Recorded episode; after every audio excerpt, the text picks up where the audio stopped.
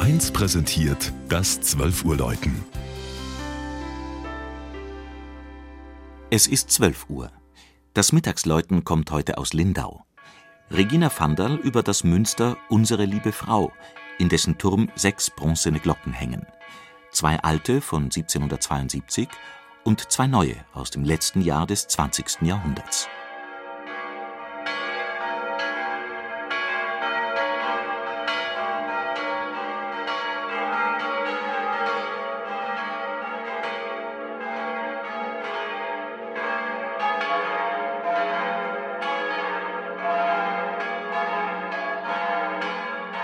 Der blaue Himmel über dem See mit den vielen Segelbooten, die Palmen an der Promenade, das südlich heitere Flair der Stadt Lindau im Bodensee.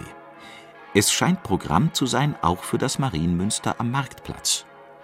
Mit seinem weiten, hellen Rokokosaal voller weißer Stuckaturen, farbiger Fresken und bewegter Schnitzereien wirkt sie auf den Besucher wie ein verheißungsvoller Vorgeschmack aufs Paradies, in dem es durchaus musikalisch zugeht.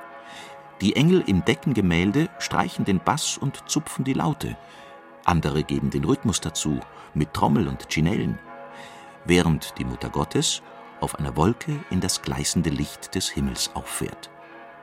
Umgeben von Palmen winken ihr die Apostel mit hoch erhobenen Armen zu, als ob sie ihr eine gute Reise wünschten. Offenbar wollen die prachtvollen Fresken zeigen, dass weit oben das Leben für die Menschen viel leichter, unbeschwerter und schöner ist als unten auf der Erde. Mit dem Marienmünster präsentiert sich ein Baudenkmal auch von geschichtlicher Bedeutung. Zwei große Brandkatastrophen hat die Stadtpfarrkirche überlebt und dann auch noch den Einsturz des Deckengemäldes im September 1987. Ihr Ursprung liegt in der romanischen Kirche eines Klosters und später eines Kanonissenstifts. Das war eine exklusive Unterkunft für adelige Töchter aus ganz Süddeutschland und der angrenzenden Schweiz. Die sogenannten Stiftsdamen waren weder der Klausur noch strengen Ordensregeln unterworfen und durften die Gemeinschaft jederzeit wieder verlassen.